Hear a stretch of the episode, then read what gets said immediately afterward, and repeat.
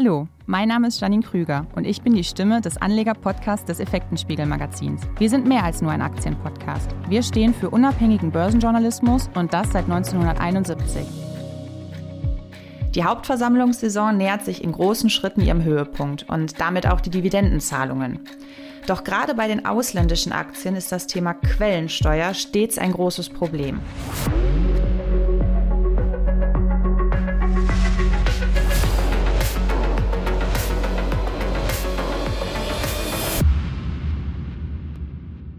Wir hatten in den letzten Jahren immer wieder darüber berichtet. Daher freue ich mich heute, mit unserer CEO Frau Weidmann sozusagen als Betroffene und Journalistin darüber sprechen zu können. Ich freue mich auch, dass ich wieder dabei sein darf. Zudem freue ich mich, einen weiteren Gast begrüßen zu dürfen, nämlich den Gründer des Online-Portals Divisend, Herrn Rappold. Herzlich willkommen. Vielen Dank, Frau Krüger. Wie bereits eingangs erwähnt, wird mit der Dividendensaison auch die Quellensteuer auf ausländische Aktien immer ein wichtiges Thema. Denn der Fiskus kassiert an ausländischen Aktien in deutschen Depots kräftig mit. Frau Weidmann, Sie haben das Thema Quellensteuer bereits einige Male thematisiert und kennen ebenfalls die mit der Quellensteuer verbundenen Probleme. Das ist richtig. Ich glaube, wir haben das Thema Quellensteuer seit Einführung der Abgeltungssteuer 2009 immer wieder fast jährlich thematisiert. Und da die Effektenspiegel AG ja auch als Anlegerin am Markt aktiv ist und in Aktien investiert, ist unsere Gesellschaft von der Quellensteuer ebenso betroffen wie jeder Kleinanleger, auch wenn wir keine Abgeltungssteuer zahlen. Aber es geht darum, dass wir natürlich auch an den Fiskus Steuern zahlen müssen und wir wollen das natürlich auch. Es geht ja nicht darum, dass wir keine Steuern zahlen wollen, aber wir wollen natürlich nicht, dass der Anleger und somit auch wir durch Doppelbesteuerung abgezockt werden. Deshalb haben wir das Thema immer wieder auf der Agenda und wir ärgern uns eigentlich jedes Jahr. Ich erinnere mich noch an den Artikel ähm, Steuern ohne Grenzen aus 2014, in dem Sie das Thema, glaube ich, zum ersten Mal für die Effektenspiegelleser aufbereitet haben. Könnten Sie unseren Zuhörern noch einmal kurz den Sachverhalt skizzieren? Ja, klar. Ich sagte schon, seit 2009 werden ja bei Privatpersonen sämtliche Kapitalerträge wie Veräußerungsgewinne, Dividenden und Zinsen in Deutschland mit einer pauschalen Abgeltungssteuer von 25 Prozent zuzüglich Solidaritätszuschlag und seit 2015 auch mit Kirchensteuer belegt. Diese Steuer wirkt direkt an der Quelle der Auszahlung, also von dem depotführenden Kreditinstitut wird sie einbehalten und an das zuständige Finanzamt abgeführt. Das gilt nicht nur für inländische Kapitalerträge, auch Gewinne aus ausländischen Aktien unterliegen dieser Steuer, dieser Quellensteuer, die in den einzelnen Ländern unterschiedlich hoch ist. In der Schweiz liegt sie beispielsweise bei saftigen 35 Prozent und in ganz vielen Depots finden sich Schweizer Aktien. In den USA, Schweden, Finnland und Belgien liegt die Quellensteuer jeweils bei 30 Prozent und in Norwegen bei 25 Prozent. Und ebenso wie die hiesige Abgeltungssteuer wird die ausländische Quellensteuer dann in voller Höhe direkt vom Ertrag von den Kreditinstituten abgezogen und an den Fiskus überwiesen. Damit also zahlen Anleger zunächst mal auf ihre ausländischen Kapitalerträge doppelt Steuern und wundern sich dann oft, dass sie so wenig Geld überwiesen bekommen. Ja, sie freuen sich über die großen, die hohen Dividenden, die gerade zum Beispiel in der Schweiz gezahlt werden und dann kommt auf ihrem Konto einfach zu wenig an. Aber Deutschland hat doch mit vielen Ländern sogenannte Doppelbesteuerungsabkommen geschlossen. Also danach wird ja die ausländische Quellensteuer auf die deutsche Abgeltungssteuer angerechnet. Und zwar maximal bis zu einer Höhe von 15 Prozent. Der Anleger kann sich damit die Differenz zwischen den angerechneten 15 Prozent und der eigentlichen Quellensteuer aus dem jeweiligen Land ja zurückholen. Ja, in der Theorie ist das zumindest so. In der Praxis ist dies selbst für professionelle Investoren eine irrsinnige Aufgabe. Ich habe gerade äh, von unserer Bank für die französische Quellensteuer die Unterlagen bekommen. Das sind 24 Seiten DIN A4 Seiten ausgedruckt, ganz klein in Schrift und natürlich in französischer Sprache. Denn die Rückerstattung der zu viel gezahlten Steuer muss nämlich bei der Steuerbehörde des betreffenden Landes beantragt werden, deshalb also auch hier in französischer Sprache. Und weder die Steuergesetzgebung noch die Formulare sind gleich. Das trifft nicht mal äh, auf die EU zu. Und meist, äh, wie gesagt, müssen sie noch in Landessprache ausgefüllt werden, wenn man Glück hat, in englischer Sprache. Und selbst in der EU sind diese Antragsverfahren nicht einheitlich. Aber nun gibt es ja ein Portal, welches Hilfe bei der Erstattung der Quellensteuer verspricht. Wie sind Sie darauf aufmerksam geworden? Ja, das ist eine schöne Geschichte durch einen Leser des Effektenspiegel, einen ganz treuen, langjährigen Leser. Und er hatte auf unseren letzten Artikel Wahnsinn Quellensteuer aus 2019 Bezug genommen und mich auf das Online-Portal Divizent verwiesen. Das habe ich mir dann angeschaut. Wir haben ja viele Hinweise und ich muss sagen, ich war begeistert. Ich habe mir die einzelnen Schrittfolgen angeschaut und so kam dann der Kontakt zu Herrn Rappold zustande, dass wir halt einfach versucht haben, beide miteinander Kontakt aufzunehmen, denn ich dachte mir, das muss man einfach für die Leser zugänglich machen. Das müssen noch viel mehr sehen. Das ist wirklich eine Hilfestellung. Auf jeden Fall, Herr Rappold. Ihr Programm vereinfacht nicht nur, sondern revolutioniert quasi das Erstattungsverfahren für ausländische Quellensteuer. Wie sind Sie auf die Idee gekommen? Ja, die besten Ideen kommen eigentlich durch eigene Probleme. Ja. Mir hat mal ein, ein Vorstand äh, einer deutschen Großbank gesagt, sie gehören zu den Fintechs äh, dann, die echte Probleme lösen. Es gibt andere Fintechs, die sammeln sehr viel Geld ein bei Investoren und suchen dann nach Problemen, äh, um sie dann zu lösen. Ähm, deshalb ein bisschen ketzerisch gesagt, gibt es auch so wenig sinnvolle Lösungen, weil zwischen Geld Einsammeln und Umsetzen gibt es eben zwei Paar Stiefeln. Tatsächlich kam eben die Lösung ähm, und der Wunsch von mir selber äh, dann, weil ich selber ausländische Aktien besitze, eben auch mit starkem Bezug auch in die Schweiz.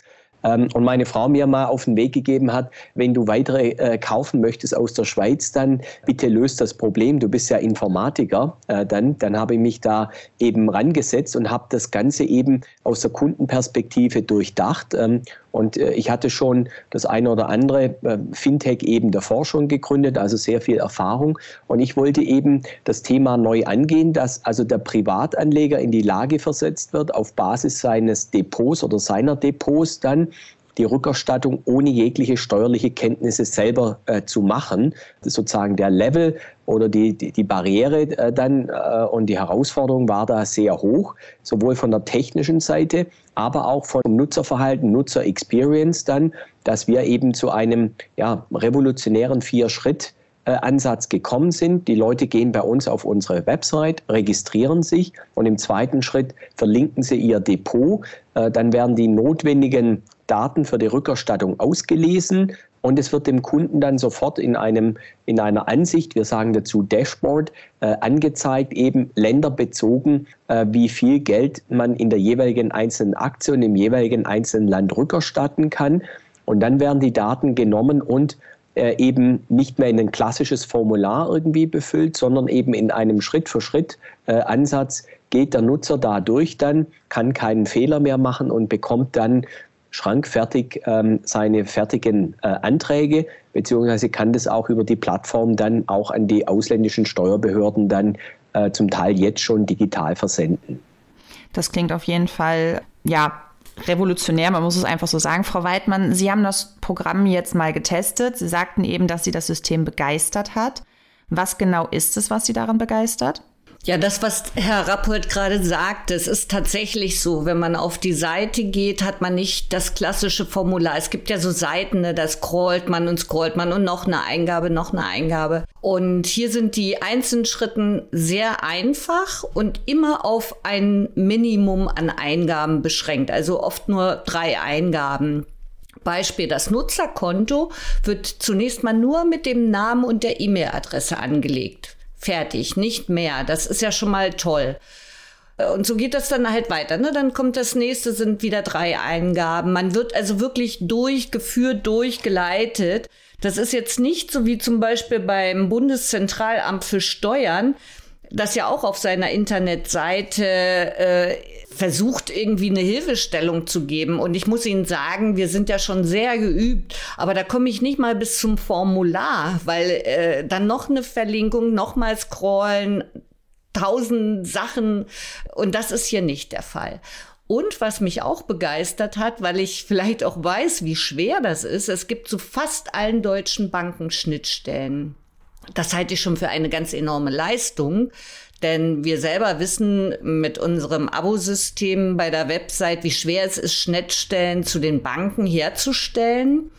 Und über diese Schnittstelle hier bei Divizent kann man dann alle notwendigen Antragsdaten können gezogen werden und daraus werden dann die Unterlagen generiert.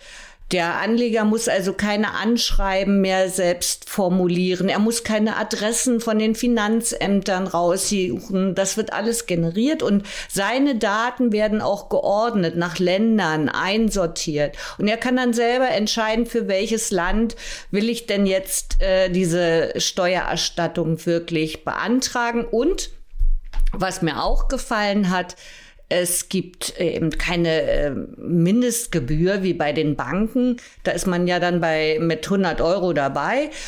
Man kann auch Kleinstbeträge hier beantragen, denn das macht es ja für den Kleinanleger so schwer, dass äh, die Banken bei den Gebühren lohnt es sich halt oft gar nicht, diese Quellensteuererstattung dann zu beantragen. Und das ist hier anders. Hm. Herr Rappold, Sie sind mit Ihrer Plattform Ende 2021 live gegangen. Was waren da die größten Hindernisse? Naja, Hindernisse hat man in Deutschland sehr viele. Also wenn man ein neues Unternehmen gründet, das habe ich immer wieder erlebt, dann ähm, äh, da, da braucht schon eine gewisse Ruspe, äh, um was Neues äh, aufzubauen, äh, dann und zu machen mit unserer generellen Bürokratie und Ablehnungshaltung ähm, in Deutschland. Äh, dann mein, mein Ziel war generell zu sagen, ich möchte das äh, lösen, ich möchte dieses Problem wirklich lösen für äh, für Anwender dann als Informatiker. Ich bin eben von Haus aus Informatiker und mache seit ich zwölf bin, also seit über 30 Jahren Börse und, äh, und, und Softwareentwicklung, Programmierung. Als Informatiker sucht man sich immer ähm, Herausforderungen äh, dann. Also die, und wenn sie dann noch im, im Rahmen von der Börse liegen, eine Herausforderung zu lösen, die die man für persönlich für gut findet, ist das eine, aber dann das andere, dass die Nutzer das auch gut finden, äh, ist das andere. Und das, das ist uns äh, hier wirklich gelungen. Frau Weidmann hat es angesprochen, mit, allein mit diesen Bankschnittstellen. Man muss sich zwei mhm. große Themen vorstellen oder drei Themen. Daran haben wir über drei Jahre gebaut, ohne dass man ein finales Ergebnis gesehen hat. Also da braucht es auch viel finanziellen Hintergrund, um das äh, umzusetzen. Äh, dann zum einen haben wir diese Bankschnittstellen äh, entwickelt, auch ohne Hilfen der Banken. Im Gegenteil, manche Banken haben uns wirklich gnadenlos abgelehnt, selbst solche, die sehr gute Schnittstellen haben, äh, die gesagt haben, das Thema interessiert ihre Nutzer nicht dann und, und ihre Kunden nicht dann, obwohl wir gesehen haben, dass von auch manche Direktbanken, wo man, wo man für innovativ hält, muss ich sagen, ganz wenige in Deutschland oder fast gar keine ist wirklich innovativ oder bereit hier für eine Zusammenarbeit. Das haben wir entwickelt.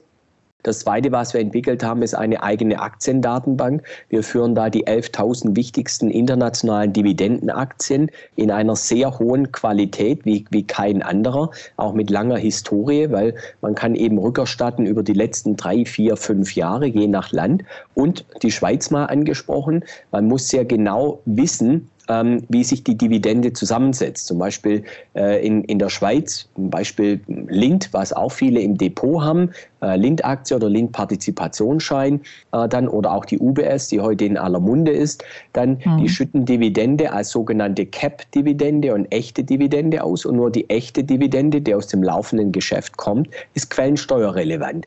Insofern ein reines Nachrichtenportal, das dann kommuniziert, äh, die Lind schüttet 100 oder 120 Franken Dividende aus, die kann damit leben. Wir müssen aber wissen, wie setzen sich diese 100 oder 120 Franken zusammen, äh, um dem Nutzer den richtigen Wert an die Hand zu geben. Das haben wir gebaut und die dritte, glaube ich, große Leistung ist wirklich ein Nutzerinterface zu schaffen, das nicht ausschaut wie ein Formular. Formular ist ein Unwort mhm. für mich dann, ähnlich wie Fax äh, oder alternativlos äh, dann. Das sind so drei Unwörter, die ich, die ich im Deutschen nicht mag dann. Dementsprechend haben wir es auch nicht als Formular umgesetzt. Und Frau Weidmann hat es angesprochen, jedes Land hat eigene Formulare, hat äh, eigene äh, Besonderheiten und wir haben das sehr modulorientiert und abstrahiert gelöst dann. Das war wirklich eine fast schon detektivische Arbeit dann. Ähm, und immer wenn es dem für den Nutzer ähm, so einfach ausschaut, genau wie jeder, der mit einem Apple-Gerät umgeht oder sagt, ja, so ist es eigentlich perfekt, so kann ich damit umgehen. Aber genau um diese Qualität zu erreichen für so eine perfekte Form, äh, braucht es eben viel Arbeit und uns hat es eben über drei Jahre Zeit gekostet, das zu bauen. Und dann sind wir an den Start gegangen, um zu sehen, nutzen das die Nutzer denn überhaupt so, wie wir uns das vorstellen. Das können wir inzwischen klar bejahen. Hat sich denn da auch die, die Einstellung der Banken ein bisschen geändert? Überhaupt nicht bis zum okay. heutigen Tage. Gerade äh, äh, die deutschen Banken sind fundamental anders wie die anderen europäischen Banken. Wir haben ja Töchter in der Schweiz, ähm, in, äh, in Luxemburg und arbeiten äh, und sind paneuropäisch unterwegs. Und ich darf sagen, dass äh, die französischen Banken, die Schweizer Banken und auch bis hin japanische Banken äh, gerade in Luxemburg extrem offen sind für Kooperationen und Zusammenarbeiten. Bei den deutschen Banken sehen wir praktisch gar, keine, äh, gar kein Interesse oder eine Form der Zusammenarbeit äh, dann.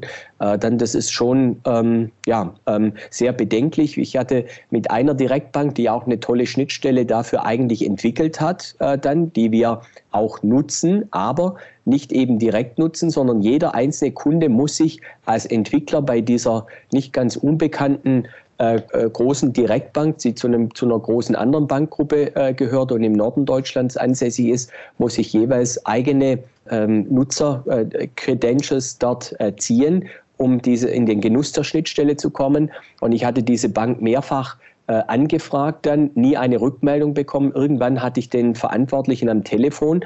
Dann habe ich gefragt, warum haben Sie auf meine E-Mails und die Anfragen nie geantwortet? Dann sagte er zu mir knochentrocken, wenn es für uns interessant wäre, hätten wir geantwortet. Da wir nicht geantwortet haben, können Sie sich vorstellen, dass das Thema für unsere Kunden nicht interessant ist dann.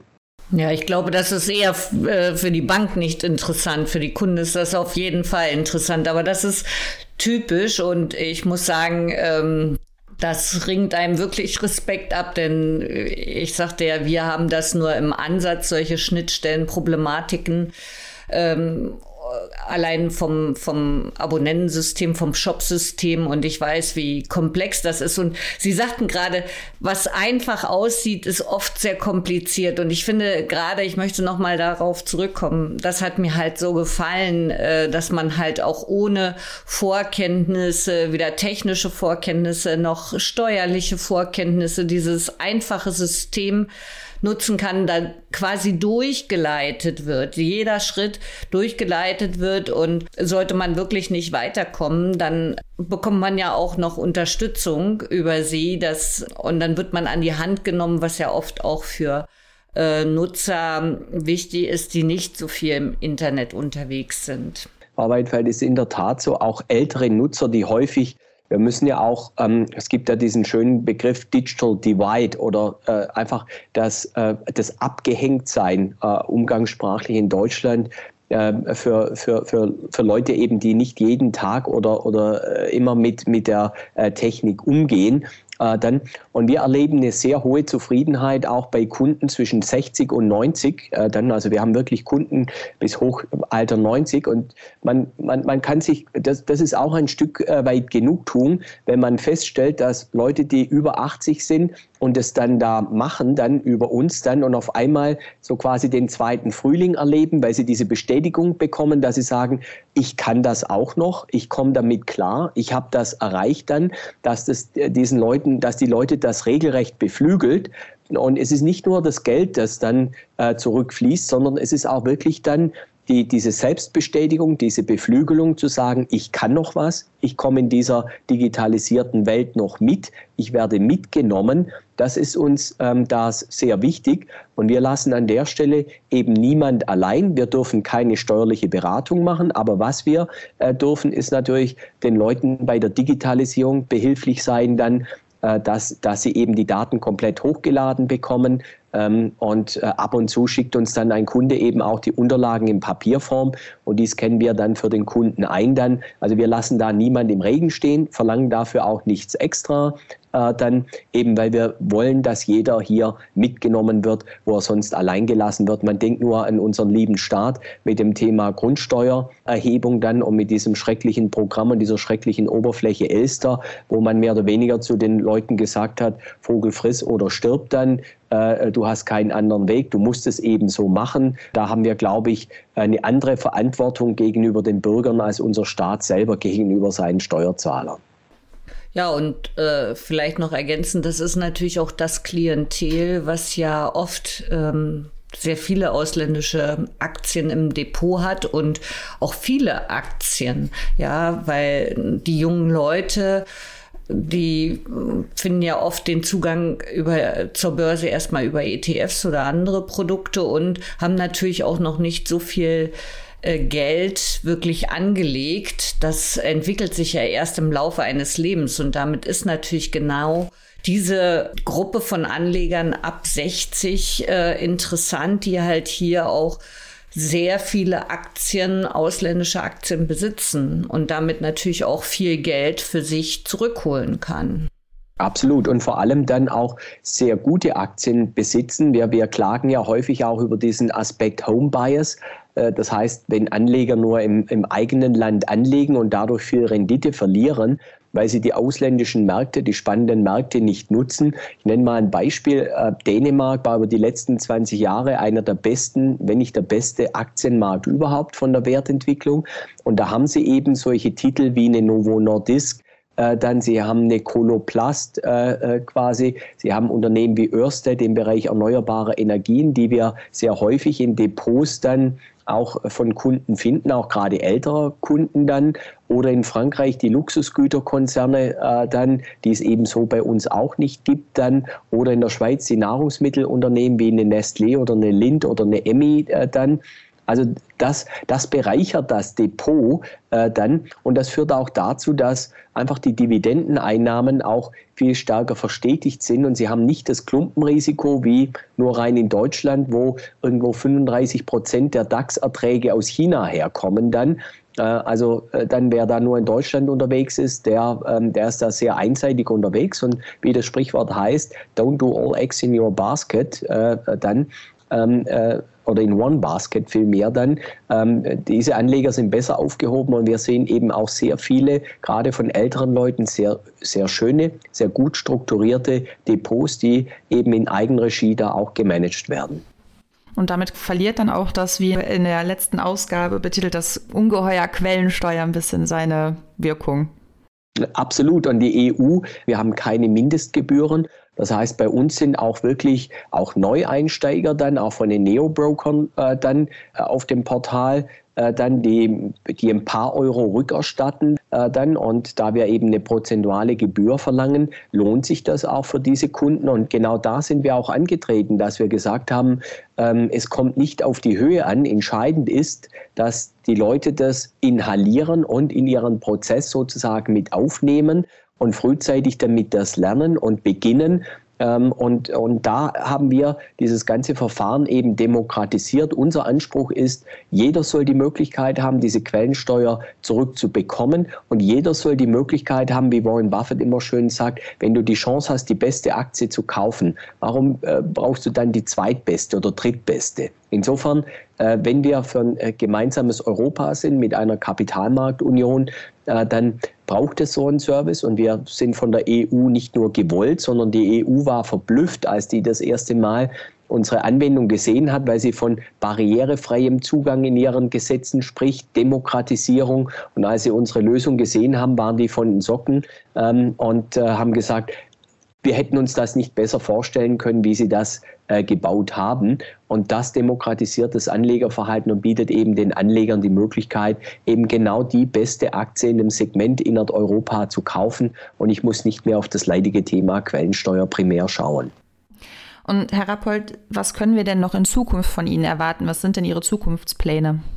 Das ist ein guter Punkt. Also äh, wir haben eben an der äh, sozusagen unter der Oberfläche sehr viel gebaut. Wir sind wie ein Eisberg, weil im Moment nur wirklich die Spitze des Eisberges äh, sichtbar ist. Was jetzt im Moment kommt, gerade in den aktuellen Wochen und in den ähm, letzte Woche auch passiert ist, wir sind mit dem Dienst europaweit äh, tätig, sogar weltweit. Bis nach eben Kerneuropa haben wir jetzt überall freigeschaltet, übrigens auch in, in vielen Sprachen. Das heißt, die Nutzer können unsere Anwendung in Deutsch, Englisch, Französisch, Italienisch, Spanisch im Moment nutzen, bald auch in Türkisch und Arabisch äh, dann und eben in ganz Europa. Das heißt, jemand aus Spanien kann die Rückerstattungen genauso machen wie jemand aus Belgien oder hier aus Deutschland oder der Schweiz. Wir haben Kunden, äh, Expatriates auch, äh, Deutsche bis runter nach Singapur, die unseren Dienst nutzen. Das ist, das ist die eine Seite, dass wir die Quellen, also dieses Quellensteuerthema nun europaweit äh, präsent haben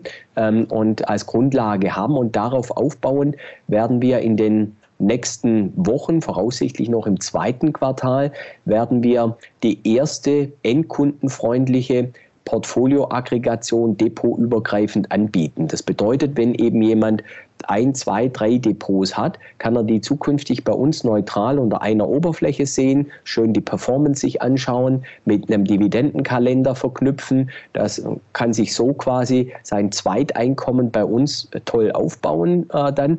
Und als weitere Stufe äh, im Sommer wird es von uns so etwas wie ChatGPT für Aktien geben, eben, dass man nicht nur das Portfolio an sich tracken kann und die Performance einsehen kann, sondern man hat dann auch die Möglichkeit der Depotoptimierung, mal so als Stichwort wie Rebalancing, also das Depot regelmäßig auf seine Risikoprofil anzupassen oder bis hin so einer Markowitz-Analyse oder anderen äh, Analytiken stehen dann zur Verfügung quasi powered by künstliche Intelligenz. Also uns geht die Arbeit da nicht aus. Wir, ähm, wir kommen jetzt aus dieser vielleicht etwas Nische, aus dieser Quellensteuer, aber die zugrunde liegende Plattform, die wir gebaut haben, die lässt eben viel mehr zu dann ähm, und lässt Dinge zu, die eben die Banken nicht anbieten, auch die Direktbanken nicht anbieten, äh, dann, äh, dann einfach um, um, um das Thema ähm, Börse den Leuten näher zu bringen, dann auf Basis ihrer Depots, die sie haben, damit sie dann auch schlussendlich einfach eine bessere Übersicht haben, bessere Transparenz und bessere Performance erzielen können. Ich habe auch noch eine Frage, Herr Rappold. Sie sagten gerade, dass ähm, die EU ähm, begeistert war. Das hat mich jetzt etwas überrascht. Das heißt, man hat sie aktiv wahrgenommen. Jetzt stellt sich für mich die Frage, äh, wie reagieren denn dort äh, die Institutionen, also der Europäischen Union darauf? Gibt es da irgendwelche Ansatzpunkte, um hier vielleicht zusammenzuarbeiten oder europaweit irgendwie tätig zu werden? Absolut. Also man muss sagen, äh, wir führen regelmäßig Gespräche mit der Einheit Kapitalmarktunion Steuern, weil man eben erkannt hat in der EU, dass das Thema Quellensteuer ein ganz signifikanter Punkt ist für dieses Thema Kapitalmarktunion, dass wir eben dazu kommen, einen einheitlichen Binnenmarkt auch für die Anlage in europäische Wertpapiere zu bekommen, der dann ja vergleichbar ist mit dem amerikanischen Markt. Und ähm, hier sind wir auf sehr viel Zuspruch gestoßen, weil die EU seit 20 Jahren in vielen, vielen Arbeitsgruppen für eine Harmonisierung des Themas Quellensteuer eintritt. Äh, dann nur die Mitgliedstaaten haben da jeweils auf Durchzug geschalten. Übrigens Deutschland äh, genauso. Das heißt, wenn ein ausländischer Anleger, zum Beispiel aus der Schweiz im Moment, äh, deutsche Quellensteuer zurückfordern will, braucht er ein, äh, eine zusätzliche Steuerbescheinigung, die wir als Deutsche ja von unseren Banken in der Regel kostenlos bekommen. Aber zum Beispiel jemand in der Schweiz zahlt dafür dann an Gebühren bis zu 150 Franken. Das ist also äh, dann wiederum auch nur für bestimmte Gruppen im Moment ähm, dann möglich. Und da setzt jetzt die EU an an drei Punkten, die, glaube ich, auch da sehr revolutionär sind und hervorragend ähm, quasi bei uns äh, in diesen Ablauf reinpassen. Im Sommer soll es dazu spätestens eine Direktive geben, dass die Mitgliedstaaten dann umsetzen müssen. Punkt eins ist, die sogenannte Wohnsitz- oder Ansässigkeitsbescheinigung wird digitalisiert.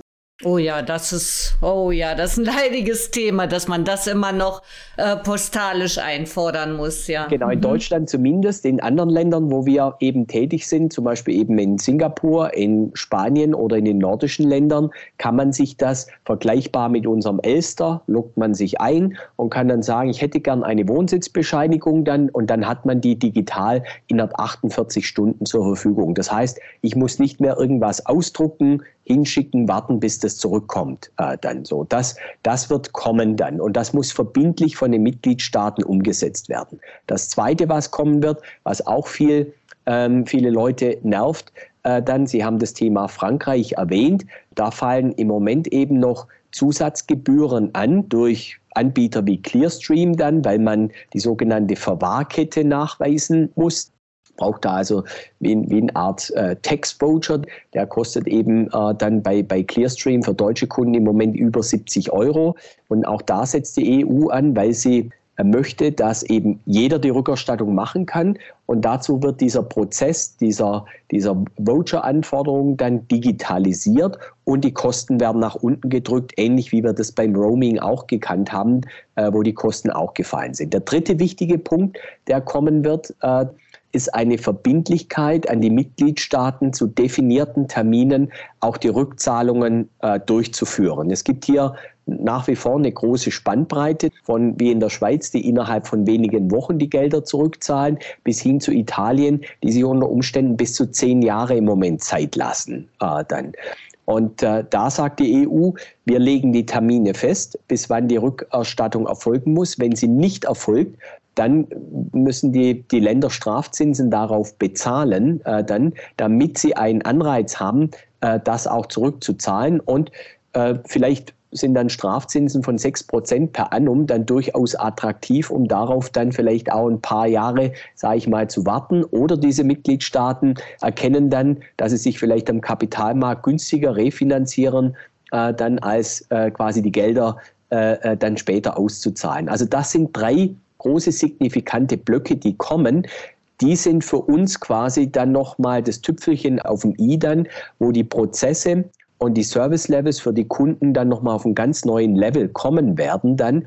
Insofern kann ich sagen, als erfahrener Startup-Gründer, äh, dann man kann mit einem äh, Unternehmen zu früh dran sein, zu spät dran sein oder genau richtig. Wir denken, wir sind genau richtig, weil sich das eben mit der EU so gut ergänzt. Die hat das quasi auch gepusht, dass es uns gibt und uns pusht das, dass die das vorantreiben. Und wir müssen noch nicht mal Lobbyarbeit. Wir machen ehrliche Lobbyarbeit, weil wir Geld in die Hand genommen haben, eigenes Geld und haben das umgesetzt. Andere betreiben Lobbyarbeit und laden Parlamentarier dann zum Essen ein oder, oder Geschenke oder sonstige Vergünstigungen, um Dinge in die Richtung zu treiben.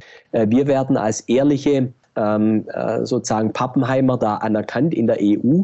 Und es ist mal schön zu sehen, dass die EU auch auch wir schimpfen oft über die EU, dass die EU auch so ihre Vorteile hat. Wenn sie nun den Mitgliedstaaten an diesen Stellen Daumenschrauben ansetzt, die möglich sind, äh, dann eben. Das hat die EU erkannt, äh, quasi handwerklich eben nach solchen Optimierungen zu schauen. Man könnte auch sagen kleine Schritte, aber die Summe dieser kleinen Schritte gepaart mit unserer Plattform, die gibt eben einen sehr großen Schritt, dass man in der Zukunft zu einer vollen Digitalisierung äh, der Quellensteuerrückerstattung kommt. Äh, und das im Übrigen auch möchte ich betonen noch, diese einzelnen Mitgliedstaaten eigentlich antreibt. Äh, zum Beispiel Rückerstattungen nach Dänemark sind im Moment wegen dem Thema Cum-X-Skandal, wo wir ja, die Deutsche ja maßgeblich dran leider Gottes beteiligt waren, bedarf es neben dem Dividendenbeleg zusätzlicher Nachweise an, an Dokumentationen aus dem Depot. Das nervt manche Anleger im Moment.